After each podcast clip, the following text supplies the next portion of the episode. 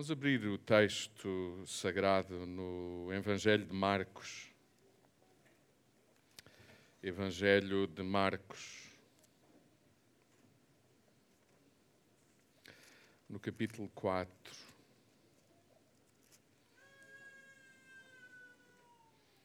E vamos ler do versículo 1 ao versículo 20.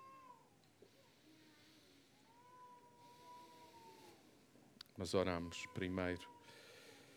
Pai, nós queremos verdadeiramente que a tua palavra seja uma semente na nossa vida. E para isso nós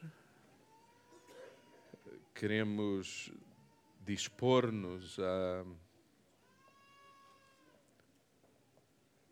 a ser uma boa terra para acolher a tua palavra, para receber a tua palavra, para considerar a tua palavra, para guardar a tua palavra, para meditarmos na tua palavra.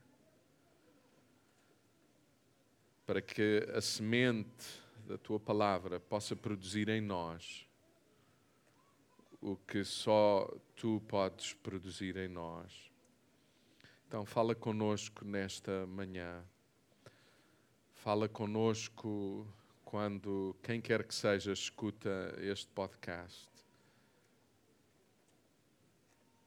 Para a glória do teu nome. E é no nome de Jesus que nós oramos e te pedimos isso. Amém. Amém. Amém. Nós vamos começar este domingo, hoje, uma nova série relacionada com as parábolas de Jesus. E nesta manhã eu queria meditar convosco sobre esta, a de Marcos, capítulo 4, no versículo 1 ao versículo 20, e diz assim. Jesus pôs-se outra vez a ensinar à beira do lago da Galileia. Mas juntou-se tanta gente à volta que teve que entrar num barco. Sentou-se e dali falava ao povo que estava na margem. Ensinava-lhes muitas coisas por meio de parábolas como esta. Escutem. E agora Marcos vai dizer o que Jesus disse: Escutem, andava uma vez um homem a semear. Quando lançava a semente, alguma caiu à beira do caminho e os pássaros comeram-na. Outra semente em sítios pedregosos onde não havia muita terra.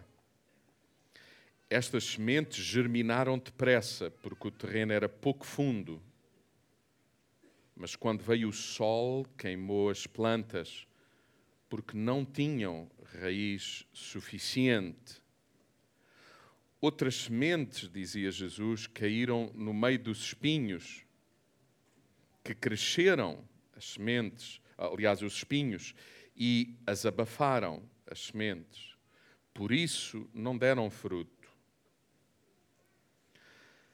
Mas uma parte da semente caiu em boa terra e essa cresceu, desenvolveu-se e deu 30, 60 e até 100 grãos por semente. Por fim disse, diz-nos Marcos, quem tem ouvidos, presta atenção. Quando a multidão se foi embora, os que ficaram com Jesus juntaram-se aos discípulos. Eu vou repetir isto. Quando a multidão se foi embora, os que ficaram com Jesus juntaram-se aos discípulos e pediram que lhes explicasse aquelas parábolas. Jesus então esclareceu: A vós, aos que ficaram e aos discípulos, aos que ficaram porque queriam acolher a palavra, porque queriam perceber a palavra, a vós, é dado conhecer o mistério do reino de Deus, mas aos de fora, ou seja, aos que não estão neste grupo, será tudo ensinado por parábolas, para que olhem, mas não vejam, ouçam, mas não entendam. Senão, voltavam-se para Deus e Ele perdoava-lhes. Ou seja, se vissem e se entendessem, alcançavam o perdão de Deus e a graça de Deus nas suas vidas. Jesus perguntou-lhes: se não compreendem esta parábola, como hão de compreender as outras? Como se esta fosse a chave de todas as outras. O semeador semeia a palavra de Deus. O semeador semeia a palavra de Deus. As sementes, palavra de Deus, que caíram à beira do caminho, são os que ouvem, mas vem logo Satanás e tira a palavra que neles tinha sido semeada. Outras pessoas são como a semente que caiu no terreno pedregoso, recebem a palavra com alegria, mas porque não têm raízes fundas, mal vêm as aflições ou as perseguições por causa da palavra de Deus, desistem logo. Outras são como a semente que caiu no terreno, cheio de espinhos. Essas ouvem a palavra. Mas quando aparecem as preocupações da vida, a ilusão das riquezas e outras variadas ambições, tudo isso sufocam a palavra e ela não produz fruto. Mas outras pessoas são como a semente que caiu em boa terra. Ouvem a palavra, recebem-na e dão fruto. Uns 30, outros 60 e outros 100 vezes mais. Uma das formas de Jesus, mais do que dizer uma das formas, a forma de Jesus que Jesus mais privilegiava para ensinar é a utilização das parábolas.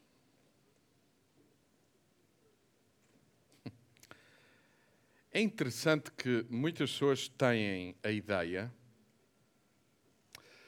de que a utilização das parábolas facilita o entendimento.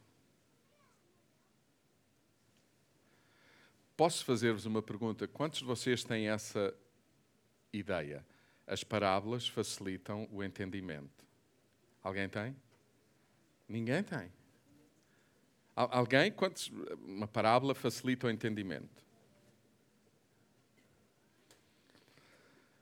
Mas sabe, eu estou a meditar nas parábolas há umas semanas, há uns meses, e eu cheguei a uma conclusão que, que me parece inversa.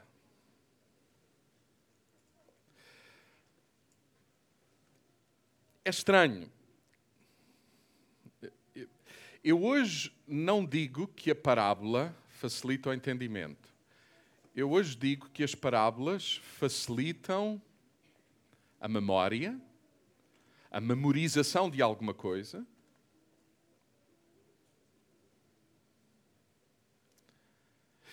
E são facilitadoras de perguntas. Alguém está a entender o que estou a dizer? São por si facilitadoras de perguntas.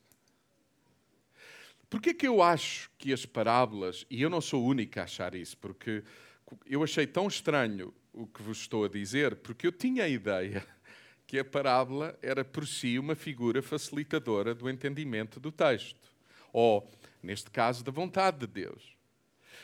No fundo, no fundo é. Mas à partida não é. Tanto que não é que. não sei se vocês já perceberam. Nem quem não era discípulo de Jesus, nem os discípulos de Jesus entendiam o que Jesus estava a dizer. Bom, vamos por partes. Hum, também não é bem assim. Porque eles entendiam o superficial o que apontava para o dia a dia da vida Mas depois eles tinham dificuldade em aplicar esses princípios simples e básicos da vida na sua vida mais profunda. Se quisermos todos. Uh, bom, vamos por outro lado. Vocês sabem quantas parábolas Jesus contou em todos os evangelhos? Há quem diga 40. Bom, 40 seguro. Mas há teólogos e, e gente que, enfim, que se dedicam uh, mais a estes pormenores do texto, que vão até às 42 parábolas. Portanto, esta é uma figura de estilo muito usada por Jesus por alguma razão. E as parábolas têm quase todas estas características, ou todas mesmo estas características. Relembram-nos coisas normais da vida, mas apontam para coisas profundas da vida. Falam-nos do óbvio, mas apontam para aquilo que é subtil. Certo? Falam-nos do óbvio, mas deixa no ar muitas perguntas e aponta para aquilo que é mais profundo, mais subtil.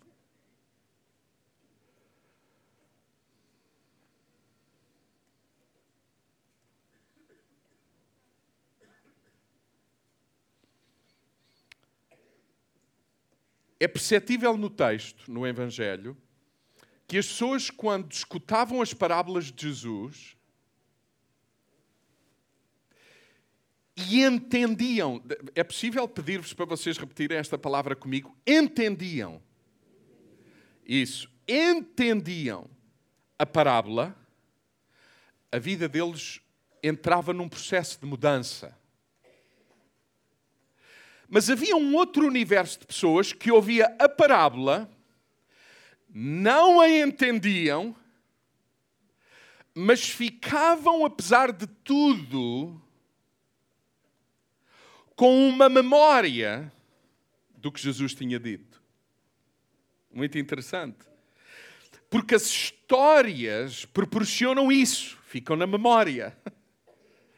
Por exemplo, essa é uma das razões porque quando estamos a estudar e a pensar sobre qual a melhor forma de comunicar, há quem diga, e tudo bem, que uh, aquilo que partilhamos deve ter histórias.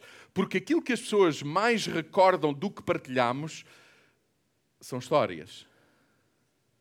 O que não quer dizer também que, porque as pessoas re relembram a história, percebam o significado.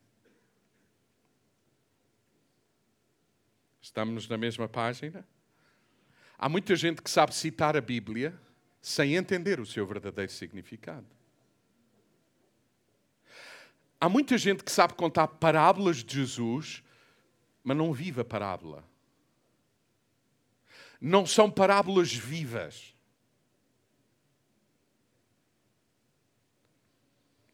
E é disso que se trata quando estamos a ler os Evangelhos e percebemos, como aconteceu aqui, que há uma multidão que está a ouvir Jesus. O texto diz que Jesus contou muitas parábolas, muitas, mas Marcos decide falar desta como uma parábola que, pelos vistos, é central, porque o próprio Jesus disse que quem, escute, não é quem não é quem não souber esta parábola, é quem não entender esta parábola terá muita dificuldade em entender as outras.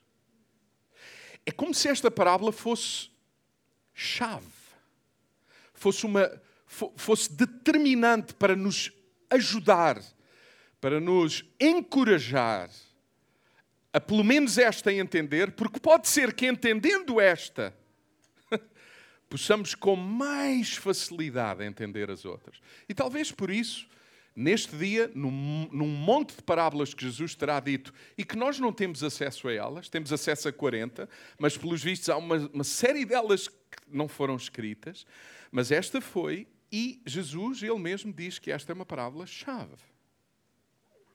Ora, eu, eu vou dizer-vos, é um perigo quando eu subo aqui, tenho muito, e tenho muito para dizer, e portanto a minha capacidade de síntese vocês já conhecem, mas eu vou fazer o meu melhor.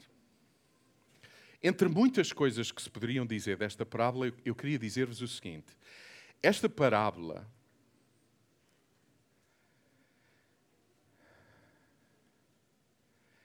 fala-nos essencialmente sobre a arte de ouvir, sobre a capacidade para verdadeiramente ouvir. Outra vez, não é ouvir a história, é ouvir o significado da história. Eu não sei se, diante de uma audiência tão, tão diversa, eu tenho dificuldade, por vezes, em. E como não dialogamos, eu não faço perguntas e vocês respondem, vocês não me fazem perguntas e eu tento responder eu, eu tenho uma série de perguntas dentro. Por exemplo, quando a gente vê alguém chorar, nós podemos dizer chorou. Está a chorar. Mas aquilo que é importante saber, e seria importante conhecer, e para conhecer era preciso escutar, era saber o quê? Por que razão chora? Então, é por isso que há muita gente que não se sente ouvida, compreendida, acolhida.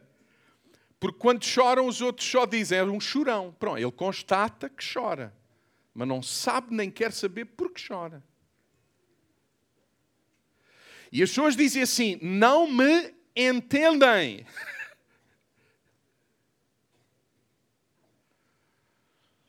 As parábolas têm essa virtude. Deixem-me dizer assim.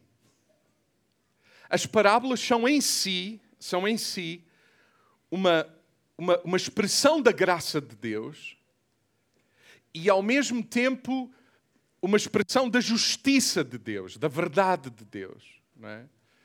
é uma graça, é uma graça podermos ter acesso aos segredos, às coisas mais profundas que Deus quer partilhar conosco é?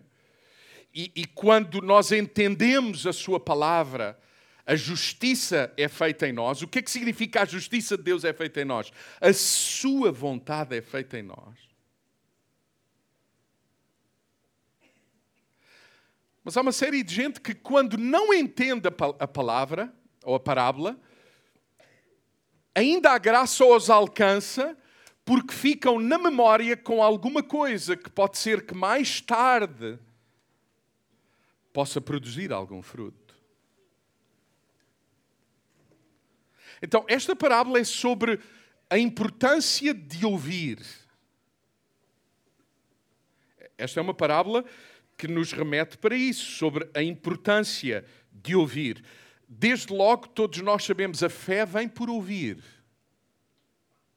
O que significa que quem não tem capacidade de ouvir é também alguém que não tem a capacidade de andar pela fé, de andar de acordo com a palavra que ouviu.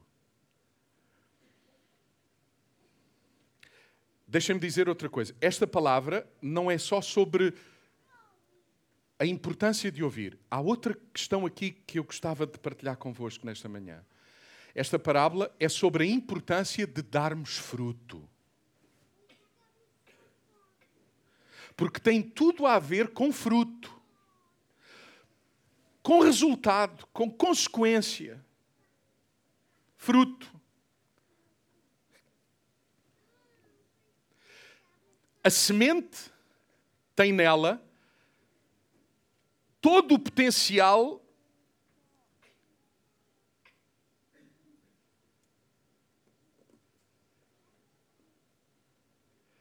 para que o fruto seja visível.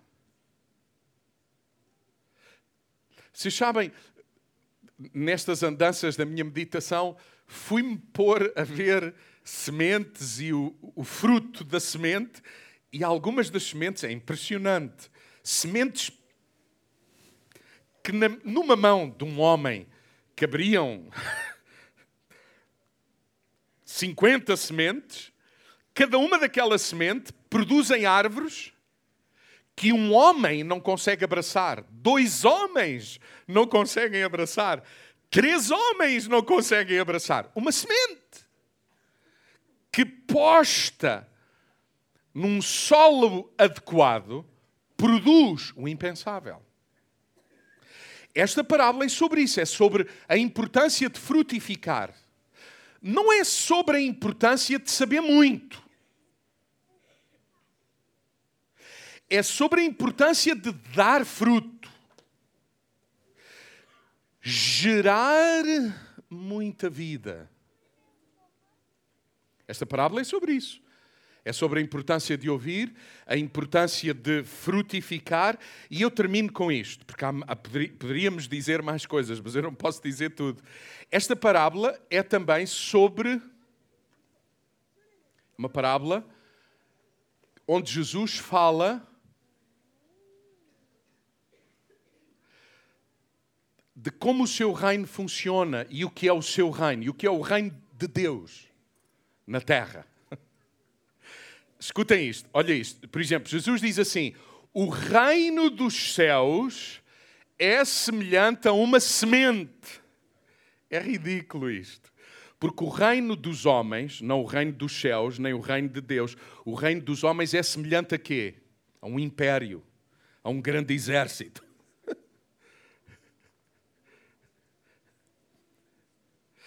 Vocês lembram-se? Jesus está a dizer: o reino dos céus chegou. E ele dá início ao reino que chegou. Ele dá início ao reino que chegou. Jesus, ele mesmo, é uma semente que, pelos vistos, tem gerado muitas sementes. Alguém está a ouvir aquilo que eu estou a dizer? A vida dele em nós gerou muito fruto. Nós somos o fruto do resultado daquela semente. Semente quê? Vamos estar a celebrar com o pão e com o vinho. Semente quê? Que morreu. Para que outros pudessem usufruir da vida que nela havia. E uma nova era começou no planeta. O seu reino começou com Cristo.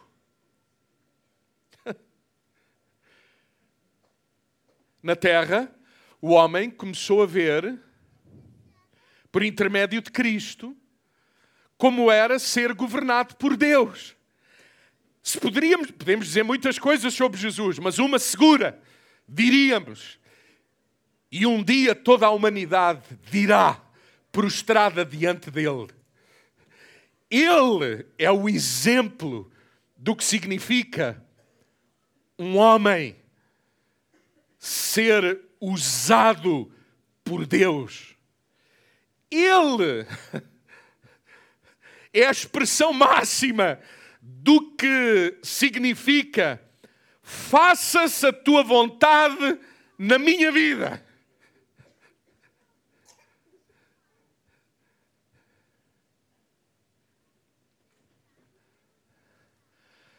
O primeiro Adão disse a Deus: Faça-se a minha vontade na minha vida. Por isso ele foi fazer a sua vontade. O segundo Adão, que é Cristo, de acordo com o texto, foi aquele que disse: Faça-se a tua vontade na minha vida. Ou seja, que as tuas sementes, que a tua palavra, que a tua vontade, ao, ao serem acolhidas na minha vida, expressem tudo aquilo que tu queres expressar por intermédio de mim.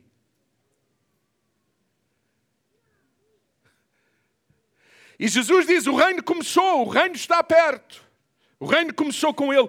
O reino de Deus na terra começou com ele. E a instrução de Jesus para aqueles que o seguiriam era: ide e vivei da mesma maneira, ide e fazei o mesmo, ide e dependei do Pai, ide e façam a sua vontade. Por isso, por exemplo, entre muitas outras coisas, podíamos dizer, quando Jesus nos ensina a orar, uma das partes fundamentais da oração é: faça-se a tua vontade na minha vida como ela é feita no céu. Parágrafo.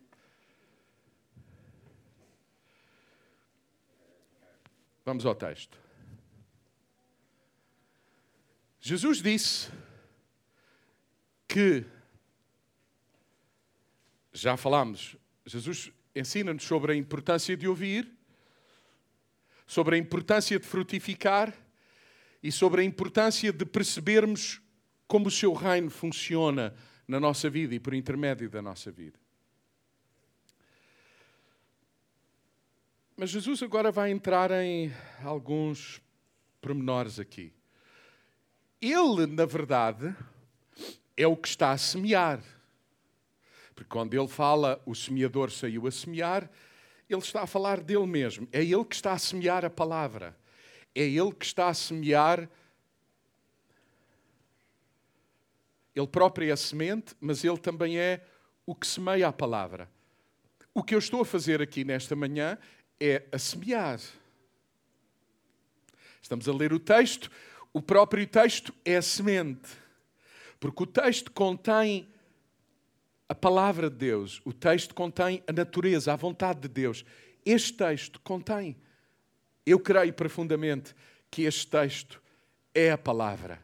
Este texto é a semente de Deus para toda a humanidade. A verdade é que também temos que assumir isso com alguma tranquilidade, é que nem todos usufruem.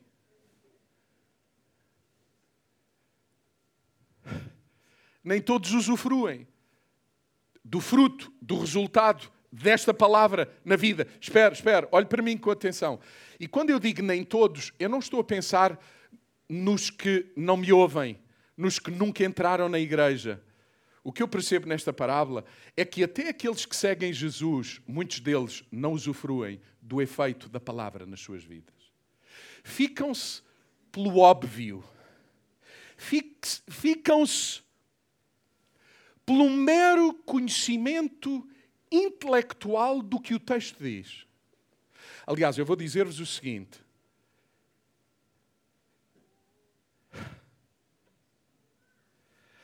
Há gente especialista em sementes, mas não especialista na evidência da semente na sua vida. Os teólogos, eu não estou a dizer os teólogos todos, não. Há teólogos que aquilo de que falam é sementes, mas o verdadeiro efeito daquilo que eles falam nas suas vidas está por ver. Isto é assustador, Chico. Porque nós podemos nos tornar especialistas na venda, vamos imaginar, de sementes, mas não sabemos descrever o fruto sem usar palavras, porque a melhor forma de descrever o fruto da semente que vendemos sem usar palavras é mostrar como vivemos e, mais do que isso, é perto do outro revelar-lhes que o reino de Deus chegou porque eu cheguei perto de ti. Alguém entende? O reino chegou a ti. Alguém entende o que estou a dizer? Então Jesus diz assim: o que semeia é o que semeia a palavra. É o que eu estou a fazer, o semeador. A semente é a palavra. Os que, vejam agora, os que escutam, aqueles que recebem a semente, têm a ver com o coração humano. E Jesus fala-nos de quatro tipos de pessoas, todas elas humanas, todas elas com o mesmo valor, todas elas feitas à imagem e semelhança de Deus. Não há problema com isso. Mas uns são como o terreno feito caminho. Alguns de nós, quando ouvimos, lemos a parábola e pensamos em terreno feito caminho, pensamos em alcatrão. Porque para nós, caminho é alcatrão. Só que isto está a ser dito num contexto na Palestina em que os terrenos não tinham estradas assim tão definidas, menos ainda alcatroadas, onde o semeador metesse algumas sementes. Não, sabe o que era o caminho nas parábolas? Há que perceber aqui outra coisa. Esta parábola é muito relevante para as pessoas dos dias de Jesus, por uma razão simples. A esmagadora maioria daquilo que as pessoas comiam, elas produziam. Portanto, elas sabiam muito bem o que era terra, semente, caminho, pedras, uh, espinhos. É, elas sabiam disso. O que é que era o caminho? É aquele, é aquele, é aquela pequenina fatia de terra entre propriedades por onde se convencionou que os que semeiam passam por lá para ir na direção do seu campo. E o que é que isso produz no terreno que eles pisam? O endurecimento do terreno.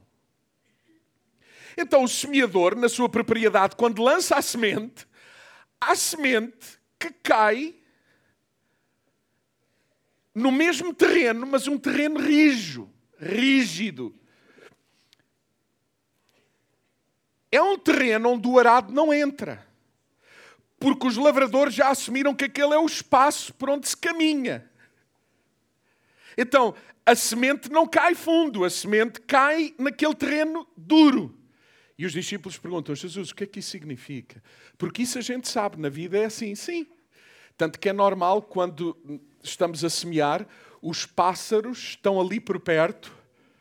Se já foram à pesca, eu, eu, isso não tenho experiência, mas sei o que é ir à pesca, e, e, no meio do oceano, e de repente começamos a ver umas gaivotas ali perto do barco. Sabe porquê? Elas descobrem que algum peixe que a gente apanha que não quer, nomeadamente boga, a gente tira do anzol e diz, oh, outra boga. E, alguém é pescador aqui? Senão fico sozinho. Isto é uma parábola. Vocês estão vendo? Já estou a contar uma parábola. Vitor, é ou não? É, uma boga. Não, eu não. E mandas uma, mandas duas, e o que é que acontece? As aves vêm. Era o mesmo. As aves sabiam que no processo de semear, alguma semente cairia no caminho. E ao cair no caminho, tornava-se muito visível, muito evidente muito, e fácil de pegar, e as aves levam. E os discípulos dizem, Senhor, mas o que é que isso tem a ver com aquilo que tu nos queres ensinar? Ele diz, há gente assim, há gente que o coração deles é assim, o coração. Ou seja, a capacidade de ouvir. É assim. Eles ouvem o mesmo que todos ouvem. E satisfazem-se por um conhecimento intelectual, meramente intelectual. Alguns deles tornam-se tão orgulhosos por terem um conhecimento intelectual que é muito fácil a semente ser roubada deles por outro conhecimento intelectual e passam a vida a discutir intelectualmente. Um mero conhecimento cognitivo, você fica ali só, sim, tenho conhecimento um conhecimento grego, uma informação. E estão satisfeitos. É aquele tipo de pessoas com quem a gente, quando fala sobre o que quer que seja, ele diz: Eu sei, eu sei, eu sei. Bom, pronto, ok, então, bom dia. Não há mais nada para dizer. Quantos de nós sabemos o que é um homem? Bom, eu não queria entrar por aí. Quantos nós sabemos de tanta coisa, mas não temos a verdadeira vida daquilo que sabemos em operação na nossa vida? Mesmo as coisas de Deus.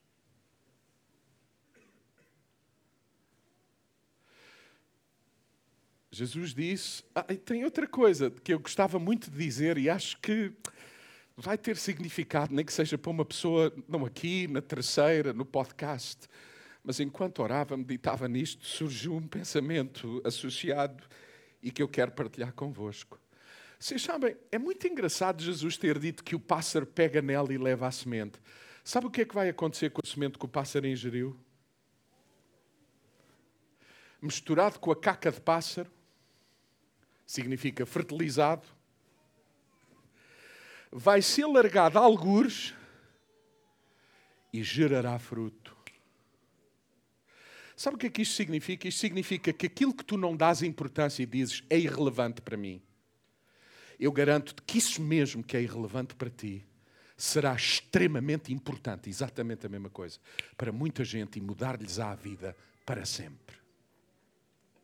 Tu podes não achar que a palavra de Deus é importante e relevante para ti, mas a palavra acha-te importante e relevante para ela. E quem a acolher como importante e relevante, verá o seu fruto na sua vida. Jesus não disse isto, mas ocorreu-me este pensamento. Há gente que diz, ah, isso não tem valor nenhum. Ok, para ti. Mas aquilo que tu não dás valor para outros revolucionou-lhe a vida. Transformou-lhe a vida. Portanto, o que temos que pôr em causa não é se a semente é boa ou mau. O que se calhar temos que pôr em causa é o que Jesus está a pôr em causa. Qual é a nossa capacidade para ouvir? E eu vou dizer-vos, falando de mim mesmo, você sabe, quando a gente fica habituado a meditar na Bíblia, a ensinar a Bíblia, a, a estudá-la para partilhar, para ensinar, vocês sabem que eu e muitos como eu podemos nos perder pelos caminhos da especialidade e da especialização na semente e na articulação do que dizemos, como dizemos e o verdadeiro sentido mas a semente não cai na nossa vida para nos transformar. Fica um mero conhecimento intelectual que partilhamos com os outros. Já não é mais uma semente que se transforma na nossa vida e que dá fruto. Jesus a seguir diz assim: Bom, mas há outros que não são como o caminho, são como o terreno pedregoso. Isto era um, isto era um, um conceito muito conhecido nos dias de Jesus naquelas terras da Palestina. Por falar nisso, nós vamos fazer uma viagem em agosto deste ano. Nós vamos. Há aí uma agência que, me, que está a querer que eu vá com eles até Israel e em breve vai-se saber das inscrições e vocês vão perceber, há muitas coisas que a gente fala que terão outro significado e outra amplitude quando estivermos no terreno e, e, e, os nossos olhos realmente podem se abrir. Não há nada de especial naqueles terrenos. Só o entendimento das Escrituras é que ganha uma outra dimensão. Isso é verdade.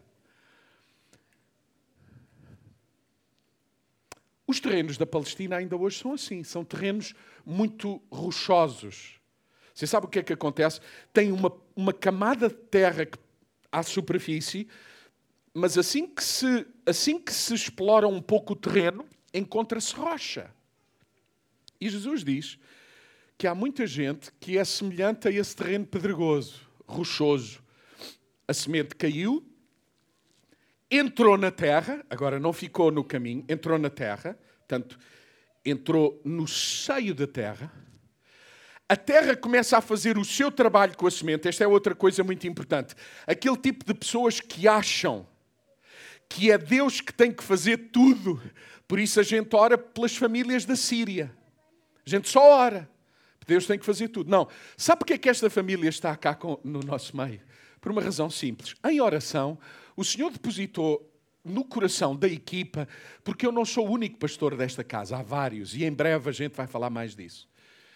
E começámos a partilhar o que Deus estava a pôr no coração. Uma semente. No coração. No coração de quem? De quem a recebeu. E o terreno absorveu a semente, acolheu a semente, apertou a semente, pôs as condições na semente para que a semente germine.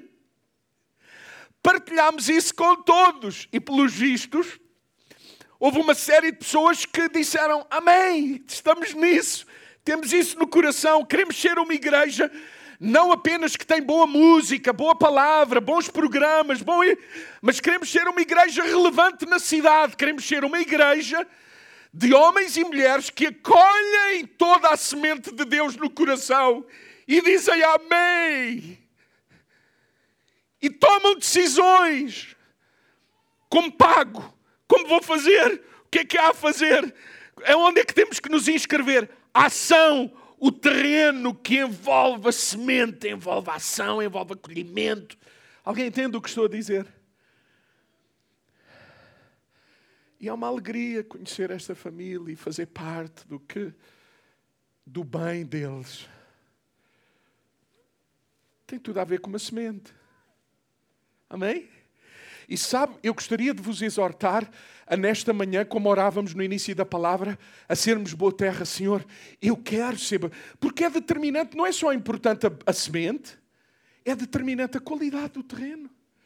Mas há este terreno que é o terreno pedregoso, com pedra, com rocha. O que é que acontece? A semente caiu e logo nasce.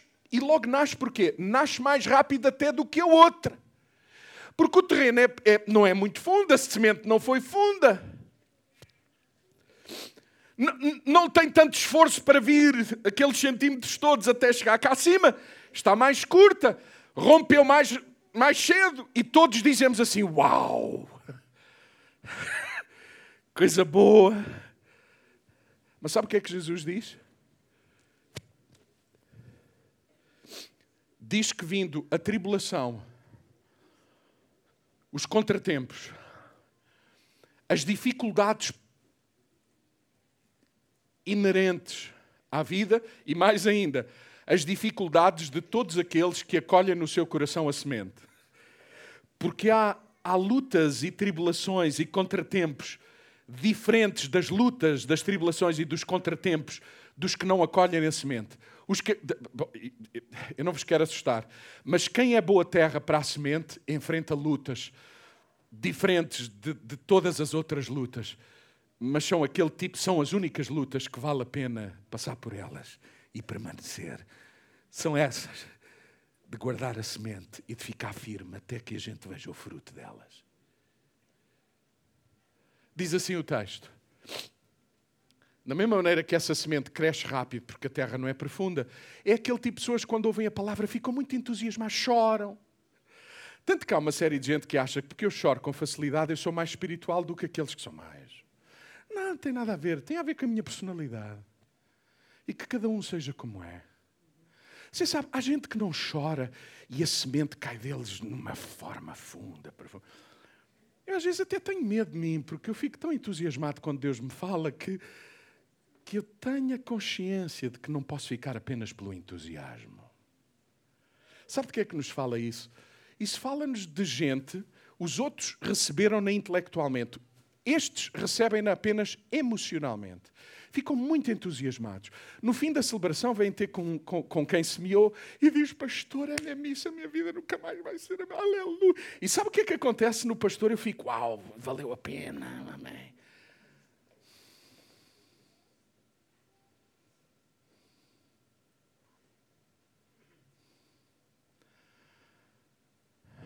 Alguém sabe do que eu estou a falar? Dizer é isso mesmo, é isto mesmo.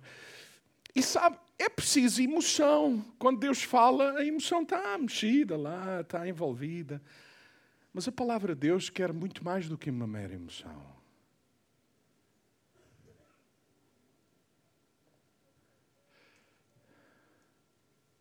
Você sabe o que é que acontece quando a planta não tem raiz funda? Escute isto, isto foi outra coisa que eu descobri agora. Lamento só ter descoberto agora, pronto descobri para partilhar também com vocês. Se chamem a semente que a raiz não cresce de forma mais profunda e a semente não vem de lá das profundezas da terra com o seu corpo, a planta, etc. Sabe o que é que acontece? A raiz é bem mais pequena do que as outras plantas e mais do que isso, em muitos casos a raiz fica à superfície quando deveria estar escondida na terra. E é por isso que o texto diz que o sol, quando lhe bate, seca. Seca o quê? A raiz. Seca por duas razões, porque não está em água, em terreno profundo, onde se alimenta dos nutrientes e da água, e está muito à superfície, o calor do sol rebenta com ela. Então é aquele tipo de gente que diz, muito entusiasmado, mas vem uma dificuldade por causa da palavra que foi mesmo semeada. Um teste ao que tu disseste, é isso mesmo. Nós viemos agora de visitar um filho e uma nora e três netos que disseram sim a uma semente de Deus na vida deles e venderam tudo e foram embora. Eles estão a passar agora pelo teste da palavra. Eles não precisavam de passar por aquilo. Eles tinham todas as condições financeiras para não passar por aquilo é o teste da palavra, da semente. E o que é preciso agora é o quê? Perseverança, certeza de que foi Deus que falou, guardá-la. Posso perguntar-vos que tipo de terreno somos nós? Mas é mais do que isso. Há assuntos na tua vida onde tu tens diferentes tipos de terreno? Onde tu dizes aqui faça-se a minha vontade, ali faça-se a dele. Aqui eu estou pronto, eu já percebi que é por aqui o caminho, mas noutras áreas não, eu não, eu você sabe, As parábolas têm esta arte de, de, de, de pôr muitas questões dentro de nós. Que tipo de terreno sou eu? Para os diferentes assuntos e dificuldades da vida, que tipo de terreno sou eu? Que tipo de palavra eu preciso para que a minha realidade em N áreas da vida seja transformada? É disso que estamos a falar. Para que o seu reino venha a mim, para que o seu reino se revele em mim e se expressa em mim na vida dos outros.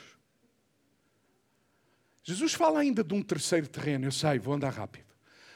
O terreno que, depois de preparado, e eu disse eu sei, disse eu sei, que coisa terrível. Eu tenho lá um bocado de jardim, lá na minha casa.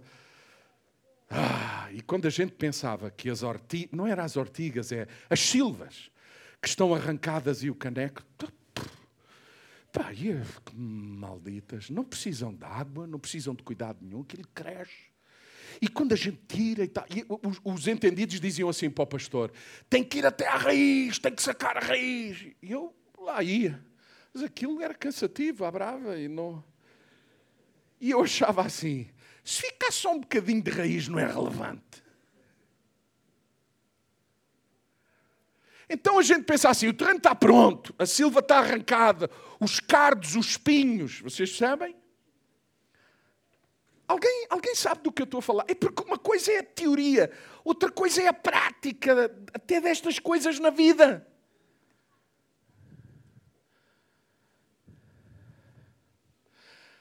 É por isso que a Sara há bocadinho dizia assim: quem ganhou mais nesta operação entre nós e esta família querida fomos nós. Porque na prática da vida a gente aprendeu muito. Essa é uma das razões que há cristãos. Epá, eu vou dizer, posso? Estou em casa. Não, não posso pela vossa cara, não posso, vocês já. Há gente que parece que quando vem a Jesus ficam piores do que o que já estavam, pá. Sério deixam de, deixam de perceber que antes de Jesus trabalhavam, agora não, oram. Não vou trabalhar, não.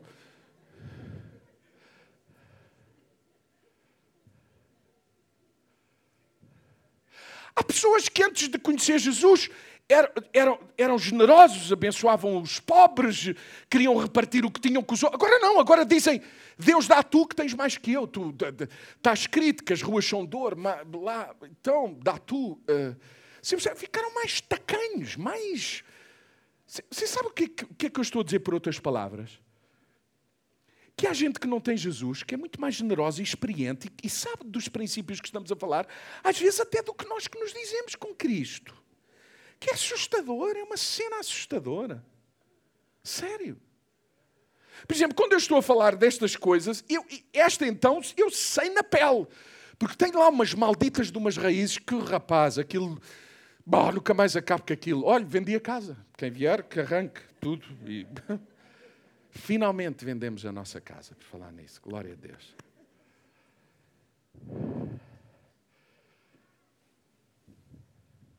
Jesus está a dizer assim: a semente caiu, entrou no terreno, parecia que não havia nada, mas as raízes dos espinhos estavam lá. E vindo o quê? Diz o texto, as preocupações da vida. Alguém aqui já se preocupou com. Alguém aqui tem a preocupação do amanhã? Disto, daquilo? Alguém tem? Pronto, então é comum aos mortais. Mas o que o texto está a dizer é que quando o Senhor dá-nos uma palavra e a gente acolhe a palavra e está tudo bem, acolhemos, ouvimos, está lá, mas os espinhos vêm, é inevitável. É inevitável. Os espinhos, ambições, alguém aqui tem ambições?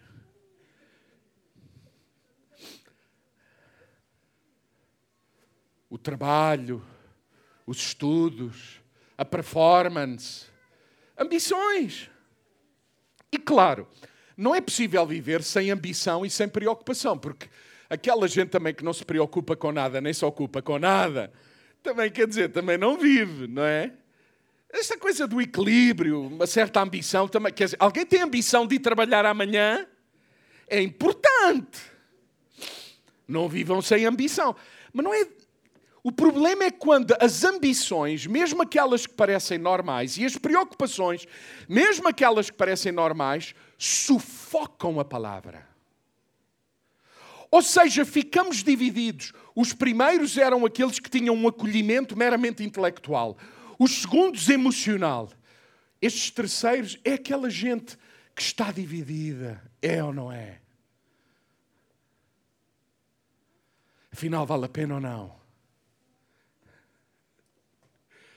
Vou ou não vou? Você lembra-se de João Batista? João Batista, preso, está confuso. Ele diz: Se o reino chegou, se eu creio que tu és o Messias, o Filho de Deus, e que o reino dos céus começou contigo, e eu sou apenas mais um que o reino alcançou e mais um que o reino me, me usa para expressar quem tu és, por que é que eu estou preso?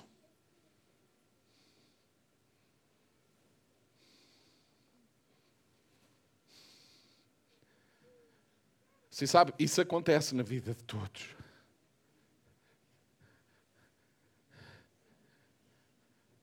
A questão é: o que é que eu acolho na minha vida? O que é que eu estou a. Como é que eu ouço? O que é que eu estou a fazer para que a palavra continue a renovar o meu entendimento, a minha disposição para a acolher incondicionalmente. E por fim, Jesus dizia: há também aqueles que são a boa terra. Esses são aqueles que a ouvem, a escutam, aguardam, meditam nela. No tempo dos espinhos, agarram-se a ela. Vivem em comunidade porque eles inspiram-se uns aos outros. Eles encorajam-se uns aos outros. São aqueles que guardam, querem mesmo, fazem mesmo questão de a confessar, de confessar o que Deus diz. Mas não é um confessar assim tipo papagaio, é o estar de acordo com o que Deus diz. É dizer, é isso que eu quero, é isso que eu pretendo. É por isso que eu dou a vida. Estou pronto a dar a vida por isso. Diz assim Jesus: esses são os que dão fruto. 30, 60, 100%. E fruto, o que é isso do fruto? É como o fruto de todas as árvores e todas as plantas. O fruto é, é quê? Para expressar a vida, o reino. O fruto é para quê? Para alimentar os outros.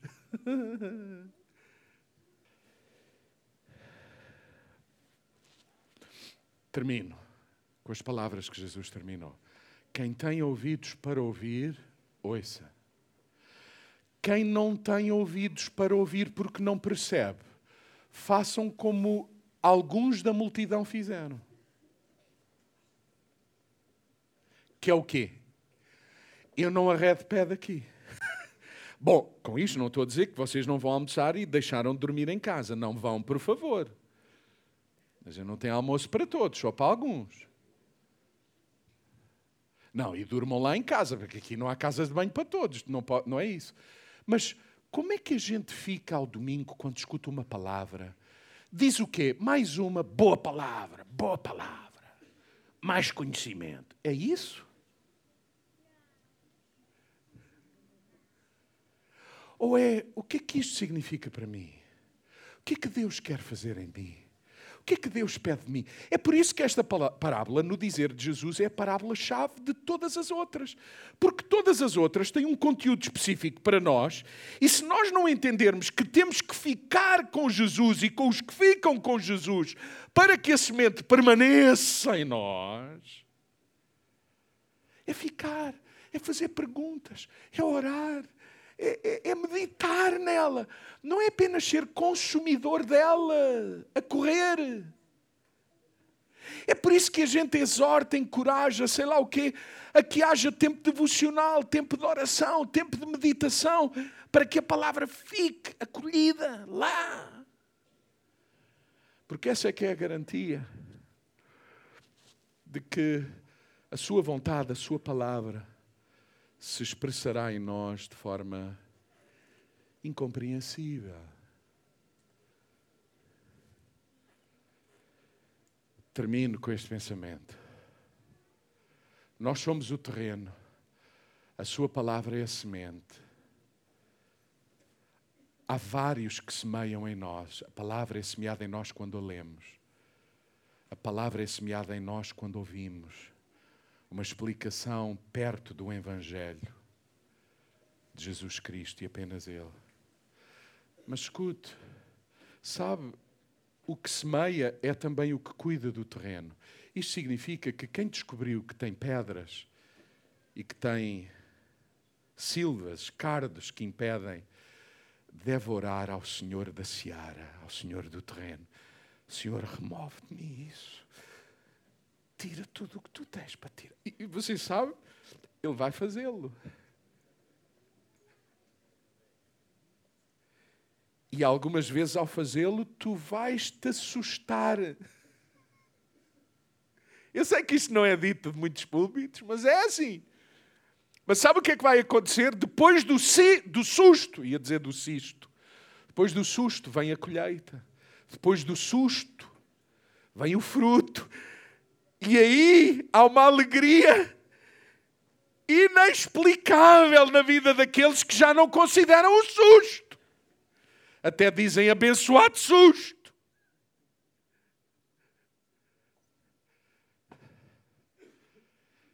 É por isso que o texto bíblico diz que conhecer o seu amor é a única forma de deitar fora todo o nosso medo dos sustos.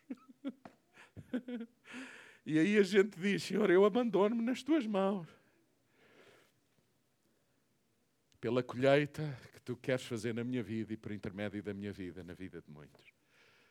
Posso fazer uma pergunta?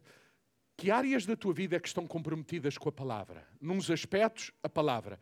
Noutros aspectos, a tua vida sexual. Nuns aspectos, a palavra. Noutros aspectos, os teus negócios. Nuns aspectos, a palavra. Noutros aspectos, a tua carreira e a, a forma de.